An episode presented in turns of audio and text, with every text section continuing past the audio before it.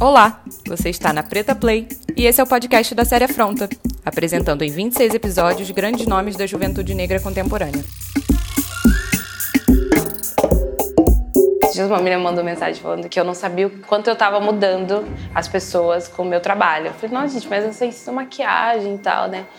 E aí, por quê? Porque a gente tem uma visão de maquiagem muito fútil ainda. Mas para as mulheres negras não é assim, né? Nesse episódio você conhece um pouco a história de Dani da Mata, paulista, maquiadora, empresária e criadora da Da Mata Makeup. Eu sou de Araraquara. Minha mãe me teve com 20 anos, então eu lembro de pequenininha vendo ela indo pra escola ainda, fazendo um pouquinho de faculdade que ela tentou no começo. A estrutura sempre foi de mulheres. Eu nunca tive homem nenhum. Eu não conheço meu pai, nunca conheci. Então eu, minha avó, minha mãe e mais duas irmãs. Eu não tinha nenhuma discussão racial em casa. Por mais que a gente não discutia, a, a, o bairro onde eu morava, a gente tinha bastante gente preta. Então, meus amigos e tal. Quando minha mãe me levava pro terreiro, era todo mundo preto. Tinha escola de samba, minha mãe era rainha de bateria. Então, tipo, eu tava naquele meio já daquela agitação, das pessoas bonitas. Eu já tinha uma representatividade, né? Querendo ou não, mas eu não me via naquilo, assim. Achava bonito porque elas ficavam bonitas, mas eu entendia que eu achava bonito porque elas eram pretas, né? Sempre estudei em escolas públicas desde pequenininha. Eu só via crianças brancas quando eu ia pra creche, assim. Acho que se minha mãe tivesse conversado um pouquinho comigo sobre o porquê que as crianças me batiam, ou porquê que a minha professora não tratava, me tratava bem, algumas coisas assim, eu teria entendido, assim. Eu percebo quanto tem essa deficiência ainda do olhar pra mulher negra, assim, o meu campo de beleza. Se a gente não se posicionar, a gente fracassa, a gente cai. Afronta, então. Afronta. Afronta. É agora, é agora, é agora. Afronta, então. Nosso encontro.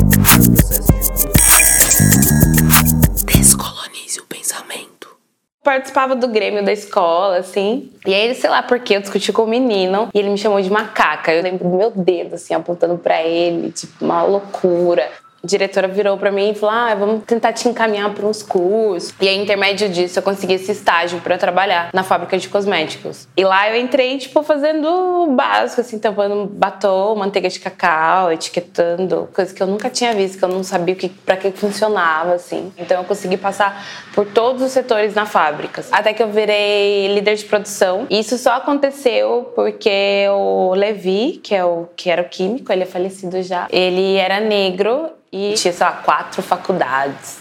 E aí ele começou a me explicar as coisas, como que funcionava, né? Tipo, ah, isso tá acontecendo porque você é preta. Tipo, ele era muito duro, assim. Eu lembro que a primeira discussão que eu tive foi sobre cotas raciais, assim, que eu era contra. Olha que adolescente perdida na vida. E aí Levi me deu uma aula, assim. assim. Então Levi foi uma pessoa muito importante na minha vida, assim. Com 19 e meia, assim, quase 20 já eu desenvolvi o síndrome do pânico, fiquei muito mal. E aí eu fiz um tratamento durante seis meses, mas eu não conseguia, não conseguia trabalhar. Eu ficava, tipo, trancada na sala de qualidade. Eu falei, gente, não dá, eu tenho que fazer alguma coisa na minha vida, assim. Daí foi minha primeira formação, assim, foi num curso técnico de maquiagem. Aí eu tinha uma maletinha, assim, desse tamanho, assim, eu achava que era sucesso, já que era minha maleta completa. Eu tinha uma amiga que cuidou do meu cabelo por um tempão, e ela falou, ah, eu tenho uma festa de debutante em Aparecida, queria muito que você fosse, você faz a maquiagem, faz o cabelo. Quando eu cheguei lá, a debutante era uma menina muito pretinha. Que eu olhei pra cara dela, olhei pra minha maleta e falei, não vai dar certo isso aqui. E aí eu passei um produto, uma base no rosto dela, ficou cinza na hora, assim. E aí eu lembrei que quando tava acinzentado ou corante preto dava problema, a gente quebrava com laranja e vermelho na fábrica. E aí funcionou. Aí eu fiz isso na família inteira e foi assim que eu maquei, tipo, uns dois anos. Porque eu não tinha tantos produtos, né? Então era uma mistura, uma alquimia que eu fazia. No Brasil, a primeira marca a ter produtos que contemplavam tonalidades de pele negra foi a Moane Cosméticos, criada nos anos 80 pela pioneira Maria do Carmo Valério. Eu fui trabalhar em estúdio de fotografia, fiz alguns trabalhos assim, que foi legal para eu entender maquiagem de luz, sombra. E aí a da Mata, ela nasce no finalzinho de 2012, assim. Eu comecei a dar aula de maquiagem só pra pele negra, é porque alguém me questionou. Foi a primeira coisa que eu falei era não. Tipo, não, tá louca, o povo vai achar que você é racista e eu vou segregar as pessoas e maquiagem universal. Um discurso branco, nossa senhora. Meu marido falando, não, faz isso, Daniela, vai dar certo. Aí eu abri inscrição, assim, pra São Paulo e esgotou.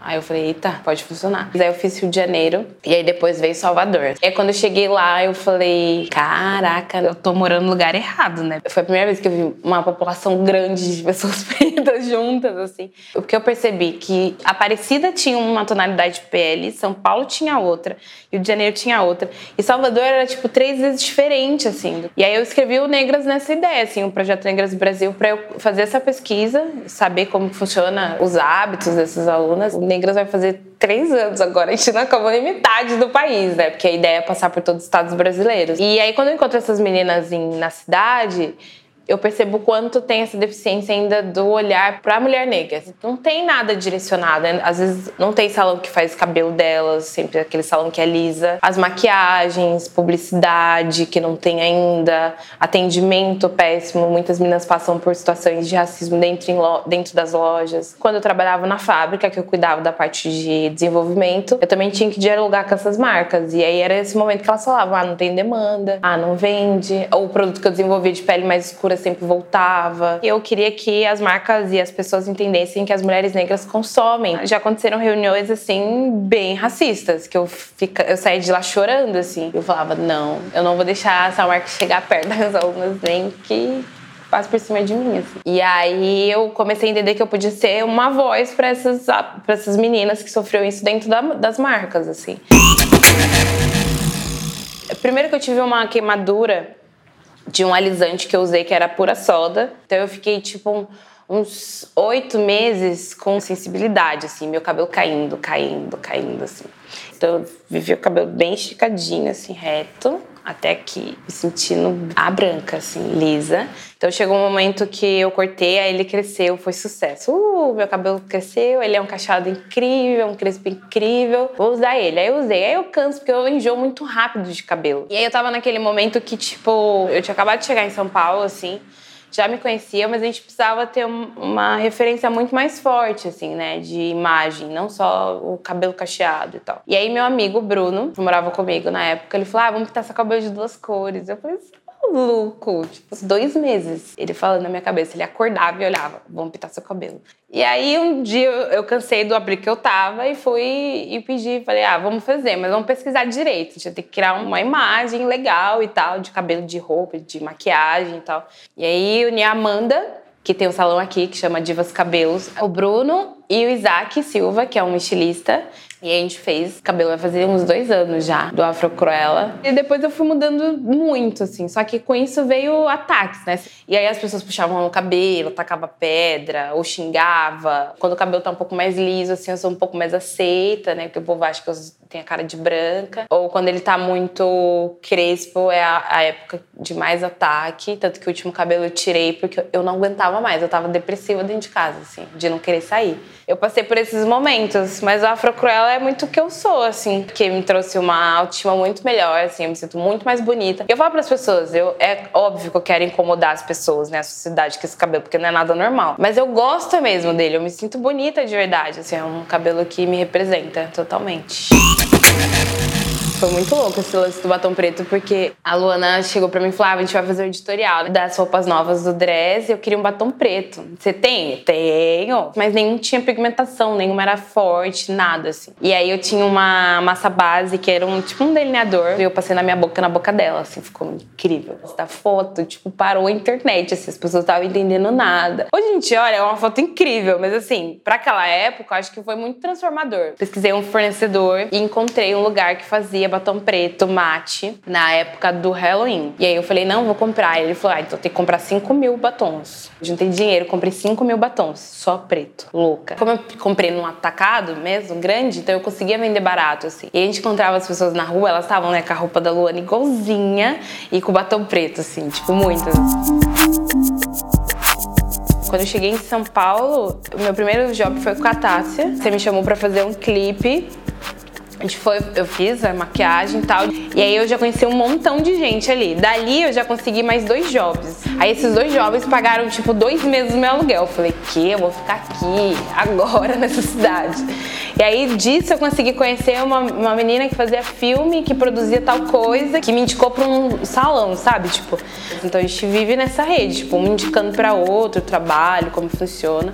Estamos super interligados. Eu acho que a gente só tem que ampliar isso. A gente pode deixar as outras pessoas entrarem nesse, nessa rede. Fora a rede de alunas que eu tenho também, né? Porque a da Mata hoje, se a gente for pensar, é uma rede de boca a boca e internet. Eu sempre falo que eu não quero ficar rica, eu quero ter funcionária. Acho que minha maior vitória ter uma equipe. Hoje a da Mata tem uma social media, um videomaker, dois assistentes de maquiagem, uma RP, que faz assessoria de imprensa também, design gráfico, que faz a parte visual. Tem escritório de apoio administrativo financeiro, contabilidade, tudo. Fora os colaboradores, né? As, as agregadas. Mas é super importante se fortalecer, porque se eu não tiver essas pessoas ou pessoas dentro desses espaços que falam, não, é, é importante ter uma pessoa negra para ter essa visão diferente do que vocês querem, nada acontece. Eu sou da energia, porque eu sinto muito. Hoje eu sou budista, praticar uma religião oriental fez eu ter uma ideia de humanidade diferente do ocidental, sabe? De ensinamentos mesmo, né? Tem um que eles falam muito que você tem que ser sempre o sol de um espaço onde você esteja, assim.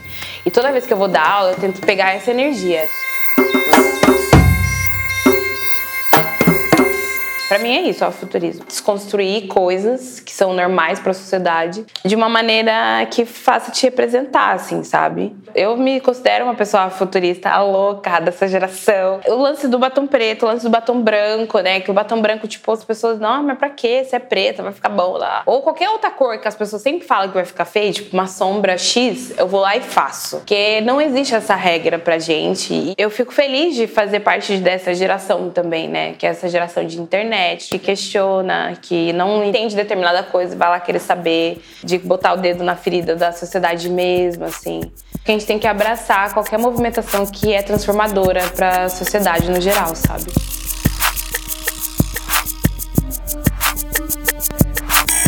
Afronta, então. Um oferecimento Café da Preta. Afronta é uma série audiovisual com direção de Juliana Vicente, em uma coprodução da Preta por Ter Filmes e o canal Futura, que pode ser assistida também na Netflix. O próximo episódio é com as irmãs gêmeas Tracy e Tasha Okereke, DJs, MCs, produtoras culturais, ativistas, blogueiras e digital influencers. Foi um prazer ter você por aqui. Até a próxima. Afronta.